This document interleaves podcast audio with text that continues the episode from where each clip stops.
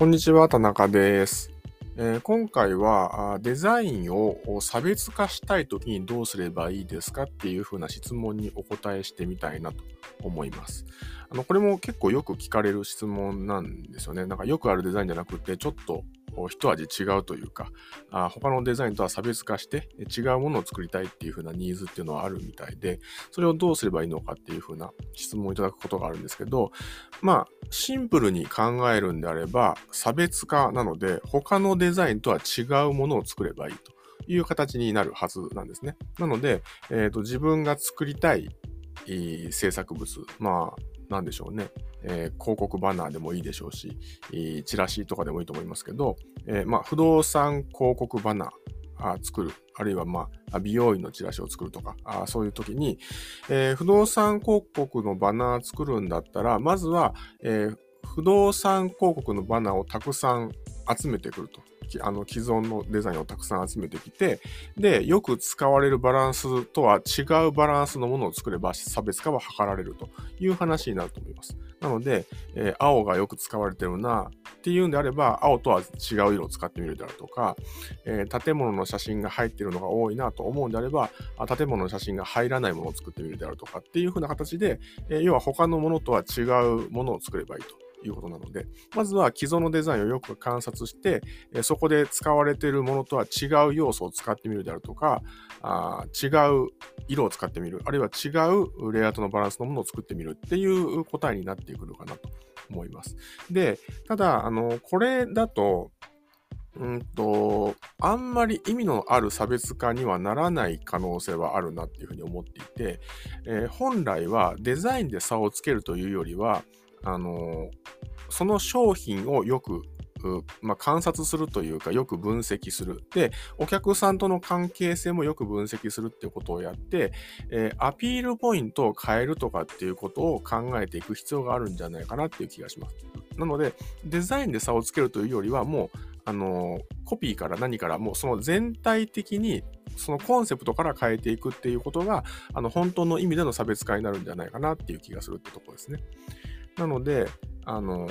そうだな、えー、まあ、美容院のチラシとかで言うと、まあ、あの、ね、カットモデルの写真が入って、で、あの、まあ、店の名前とか、あのメニューとかっていうことが入ってくるっていうところで、みんな多分似たような構成にはなると思うんですけど、えー、差別化を図るときに、例えばその、立地を押す、どこにあの店ありますよっていうところをあの強く押すっていうことをやったりとか、例えばすると、えっ、ー、と、そのチラシを受け取る人からしてみると、家から近いっていう風なところっていうのは、あの差別化のポイントになるはずなんですよ。なので、見た目には差別化が図られているように見えないんだけれども、あの家から近いっていうところで、他の美容院と違うっていう風なあ見え方がしてくるということはあり得ると思うんですよね。例えばの話ですけど。っていう感じで、お客さんにとって何が差別化になるのかっていうことを考えなきゃいけないし、この商品のどこを強調するのが最も差別化になるのかっていうことから考えていく必要があるという感じですね。なので、えー、そうだな、美容、美容院というか、その化粧品とかにしましょうか。化粧品とかであれば、入ってる成分が他と違うんであれば、あその違う成分ってものをアピールするっていうのは一つの差別化になるかもしれませんし。あるいは、あの入ってる成分は実は同じなんだけれども、その成分を他のバナーでは強調してないんであれば、あそれをあえて強調すると。あなんだろうな。アスタキサンチンなのか、あなのかよくわかんないですけど、まあ、それぐらいしか、まあ、あの成分知らないんで 適当に言ってるだけですけど、っていうのを、例えば他のバナーで押してないんであれば、それをあえて押してみるっていうことをやると、あの、他のバナーとはあの差別化が図られるってことはあると思います。他のバナーが例えばそのあの肌が潤うとかあ美白であるとかっていう風などうなるかっていう風なまあ、未来像ですね。この化粧品使ったらこうなりますよっていうところをあの押してるバナーが多いんであればあそうじゃなくて成分みたいなものを押してみるっていうのは一個あのなんだろうな、差別化になるかもしれないし、えー、逆もあるかもしれませんね。他の化粧品が成分とかを押してるんであれば、あ未来像みたいなものを押していくっていうのが差別化なのかもしれないし、これはあの他のバナーがどういうところをアピールしてるのかっていうところをよく見てですね、違うポイントをアピールしてみるっていうことが差別化になるかもしれない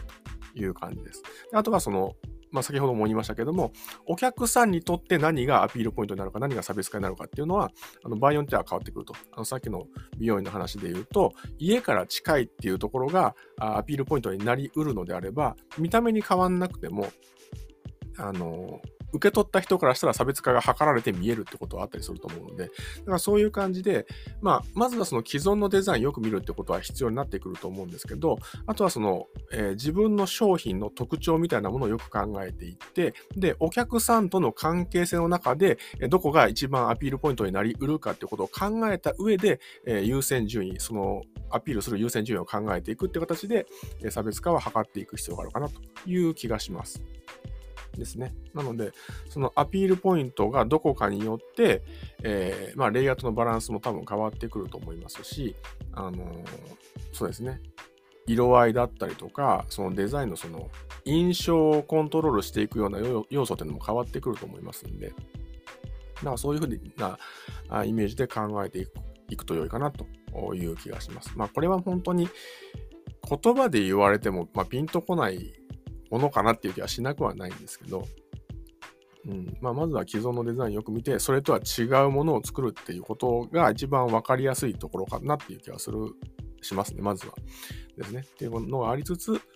あの、色とかレイアウトとかで差別化するっていうことは一個方法としてはあるんですけど、他のバナーとか他のチラシではアピールしてないポイントのををあえてあの強くアピールする。優先順位を上げてアピールするってことも考えられるし、で、それを見る人がどういうところに魅力を感じるのかというところを考えてアピールポイントを変えていくっていうことですね。この3つぐらい考えていくと差別化はできるんじゃないかなというふうに思います。というわけで、なんとなく伝わったかな。はい。という感じで、今回は以上という感じになります。最後までお聴きいただきましてありがとうございました。